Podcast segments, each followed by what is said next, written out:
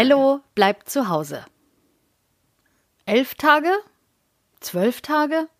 Ello weiß schon gar nicht mehr, seit wie vielen Tagen sie jetzt schon zu Hause bleiben. Aber eigentlich ist es auch egal.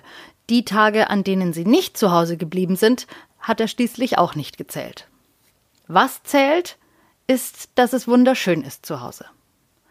In der Küche dampft und brodelt es schon den ganzen Tag. Papa ist voll in seinem Element, sagt Mama. Was ein Element ist, weiß Ello nicht so genau, aber es scheint zu bedeuten, dass Papa sich in der Küche wohlfühlt. Immerhin kommt er gar nicht mehr heraus. Und was er dort so zaubert, kann sich auch sehen und vor allem essen lassen. Schon zum Frühstück gab es heute Spiegeleier mit Speck und Bohnen und dazu selbst gebackenes Brot. Mittags aßen sie eine Kartoffelsuppe als Vorspeise und Lasagne als Hauptspeise. Ello und Lea sind kugelrund und glücklich und glauben nicht, dass sie jemals wieder Hunger haben werden, aber Papa bereitet gerade schon das Abendessen vor. Was es gibt, sagt er ihnen noch nicht, aber er hat schon angekündigt, dass er ihre Hilfe benötigen wird. Ello und Lea sind gespannt und bereiten sich in Gedanken darauf vor, Papa später zu helfen, während sie mit ihren kugelrunden Bäuchen auf dem Sofa im Wohnzimmer lümmeln und Hörbücher und Podcasts hören. Hören ist gut. Dazu braucht man nur seine Ohren und die hat man ja immer dabei, auch wenn man sie nicht sehen kann, weil sie ja seitlich am Kopf kleben. Wenn Ello Geschichten hört, macht er immer die Augen zu weil er sich dann viel besser in die Geschichte hineinversetzen kann. Wenn Ello denkt, entstehen nämlich Bilder in seinem Kopf, und diese Bilder sind viel klarer und viel deutlicher, wenn sie nicht von den Bildern, die seine Augen sehen, abgelenkt werden.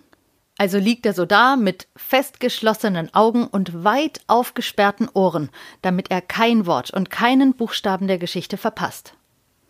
Es geht um einen kleinen Jungen, der auch zu Hause bleiben muss. Hey, das ist ja wie bei uns, hat Lea gesagt, und Ello hat Psst gesagt, weil er kein einziges Wort und keinen Buchstaben verpassen will. Der Junge in der Geschichte ist auch fünf Jahre alt, so wie Ello, und auch er bleibt mit seiner Familie zu Hause. Ello und Lea hören die Geschichte gerne, denn sie gibt ihnen das Gefühl, dass sie nicht alleine sind in ihrer Situation. Am Anfang war es ungewohnt, nicht mehr in den Kindergarten zu gehen, sondern zu Hause zu bleiben. Aber sind nicht alle neuen Sachen am Anfang ungewohnt?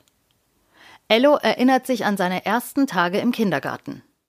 Da war auch alles neu und ungewohnt und Ello hat ein bisschen gebraucht, sich zurechtzufinden. Er kannte nur Timo und Ben aus der Krippe, in der er vor dem Kindergarten war. Aber außer seinen zwei Freunden waren dort lauter fremde Kinder. Ja, die ersten Tage waren etwas komisch, aber es hat nicht lange gedauert und schon hat er sich wohlgefühlt. Das lag wahrscheinlich auch daran, dass er Moritz kennengelernt hat. Ab da waren Ello, Timo, Moritz und Ben unzertrennlich. Ellos Mama war stolz auf ihn und hat gesagt, er hat das Beste aus der Situation gemacht, weil er dem, was für ihn neu war, eine Chance gegeben hat. Das sollte man immer tun und mit einer positiven Einstellung an alles herangehen. Ello hat das ausprobiert und es stimmt. Sachen klappen besser, wenn man offen auf sie zugeht und ihnen eine Chance gibt. Im Moment wird ihr ganzes Leben auf den Kopf gestellt, weil sie ja jetzt zu Hause bleiben müssen. Aber Ello findet, es ist manchmal gar nicht so schlimm, wenn das Leben Kopf steht. Das ist wie bei Shampooflaschen. Die muss man auch manchmal auf den Kopf stellen, damit was rauskommt. Ello fällt niemand ein, mit dem er lieber zu Hause bleiben würde als mit Mama, Papa und Lea. Ah, Oma und Opa vielleicht noch. Und Moritz, Timo und Ben.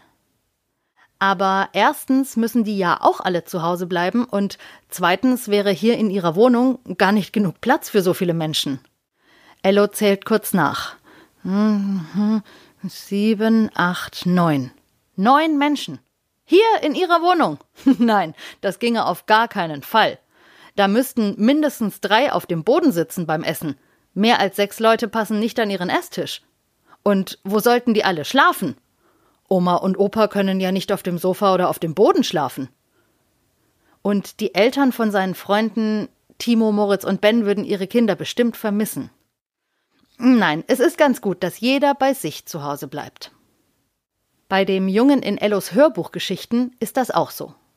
Auch er bleibt zu Hause mit seinen Eltern und seiner kleinen Schwester. Und auch ihnen wird nicht langweilig. Im Gegenteil, Ello hat sich schon ein paar sehr gute Ideen abgeschaut, die er in den nächsten Tagen ausprobieren will. Was Ello besonders gut daran gefällt, wenn er die Geschichten hört, merkt er, dass er nicht alleine ist. Andere Kinder sind in der gleichen Situation wie er, und es ist ein gutes Gefühl, wenn man merkt, dass man nicht alleine ist.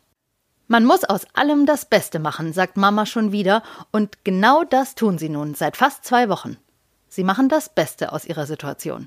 Das Allerbeste. Oh, Papa ruft. Ich brauche eure Hilfe in der Küche. Alleine schaffe ich das nicht. Ello und Lea laufen neugierig in die Küche. Da steht Papa mit einer weißen Schürze und einer Kochmütze auf dem Kopf. Er sieht aus wie ein Fernsehkoch. Vielleicht auch wie ein richtiger Koch, aber die meisten Köche, die Ello bisher gesehen hat, waren Fernsehköche, denn die echten Köche sind wahrscheinlich dauernd in der Küche, wo Ello ja nicht hinkommt, weil er dort nichts zu suchen hat. Papa hält zwei kleinere Schürzen und zwei kleine Kochmützen in der Hand, die er Lea und Ello feierlich überreicht. Seit gestern haben sie wieder Mehl und Papa hatte eine gute Idee. Während die beiden die Schürzen anziehen und die Kochmützen aufsetzen, sieht Ello viele Schüsseln auf der Arbeitsplatte. Aus einer riesigen Schüssel quillt ein heller Berg Teig heraus. In der Schüssel daneben ist etwas, das hm, aussieht wie Tomatensoße. In einer anderen Schüssel ist geriebener Käse. Dann sind da noch kleinere Schüsselchen mit Champignons und Maiskörnern. Und auf einem Teller daneben liegt Salami und Schinken. Während Ello noch die einzelnen Zutaten in den Schüsseln betrachtet, ruft Lea begeistert: Ein Pizzapuzzle! Es gibt Pizza! Ja, wir machen Pizza. Wenn du es so sagen willst, dann dürft ihr jetzt das Pizzapuzzle zu einer Pizza zusammensetzen, lacht Papa, und sofort machen sie sich ans Werk. Mama rollt den Teig aus und wirft ihn in die Luft. Das machen echte Pizzabäcker so. Und heute sind sie echte Pizzabäcker. Papa streicht mit einer großen Suppenkelle die Tomatensoße auf die runden Teigfladen und Elle und Lea dürfen die Pizza belegen oder eben das Puzzle zusammensetzen, wie Lea sagt. Weil sie sich nicht einig waren, wer die erste Pizza bekommt und darum entscheiden darf, mit was sie belegt werden soll, haben Ello und Lea beschlossen, dass die erste Pizza ihnen allen gehört. Pizza lässt sich gut teilen, sagt Ello und verteilt von allem etwas auf der Pizza. Lea mag keine Champignons, also lässt er auf einer Hälfte die Champignons weg und so puzzeln sie ihre Pizza zusammen und aus allen Einzelteilen wird plötzlich ein Ganzes. Und dieses ganze Pizzaprachtstück kommt jetzt in den Backofen. Vorsicht, der Backofen ist sehr heiß. Und während die Pizza backt, stehen Ello und Lea vor dem Fenster des Backofens und gucken zu, wie nach ein paar Minuten am Rand eine große Blase Käse aufsteigt und mit einem einladenden Pfff in sich zusammenfällt. Ello läuft schon das Wasser im Mund zusammen. Obwohl er heute schon so viel und so lecker gegessen hat, kann er kaum erwarten, endlich die selbstgemachte Pizza zu probieren. Schnell puzzeln sie noch eine Pizza zusammen und tauschen bald die fertige gegen die rohe, frisch belegte Pizza aus, damit die im Backofen backen kann, während sie die fertige Pizza essen. Mama schneidet die Pizza in Stücke und sie greifen zu. Oh, mm, ah, mm, heiß, ah, heiß, ah, mm, lecker. Die Pizza schmeckt ganz wunderbar. Viel besser als eine Pizza, die man nicht selbst gemacht hat. Ello fragt sich, wer wohl die Pizza erfunden hat und warum? Na, weil sie gut schmeckt, sagt Lea. Aber das konnte der, der die Pizza erfunden hat, ja vorher nicht wissen.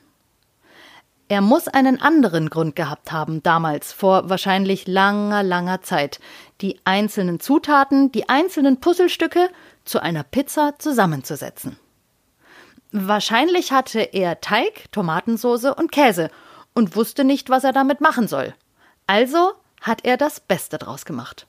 Pizza, sagt Ello, und Mama und Papa stimmen ihm schmatzend zu. Boah, wenn wir hier zu Hause weiter so viel und lecker essen, passen mir meine Jeans nicht mehr, sagt Mama, und Ello sagt, Deine Jeans brauchst du nicht mehr. Wir bleiben doch jetzt zu Hause, und du gefällst mir ganz wunderbar in deiner Jogginghose, Mama. Aber Mama meint, morgen muss sie Sport machen und Ello findet, dass etwas Bewegung wirklich nicht schaden könnte. Aber erst morgen. Das war Folge 8 von Ello bleibt zu Hause. Und wenn ihr auch ein Pizza-Puzzle machen wollt, dann sagt euren Eltern doch, sie sollen im Internet auf meiner Website mal nachschauen. Dort habe ich nämlich ein Rezept für einen super Pizzateig für euch veröffentlicht. www.stephanieschmitz.de Mein Name zusammengeschrieben, so wie er irgendwo hier auf der Podcast-Seite steht. Dann könnt ihr auch eine Pizza-Puzzle-Party machen und aus lauter Einzelteilen das Beste draus machen. Eure eigene Pizza. Und ich würde mich sehr freuen, wenn ihr mir ein Bild von eurer zusammengepuzzelten Pizza schickt. Was meint ihr? Glaubt ihr, Mama macht morgen wirklich Sport? Ich bin gespannt und ich freue mich, wenn ihr auch morgen wieder einschaltet. Bei Ello bleibt zu Hause.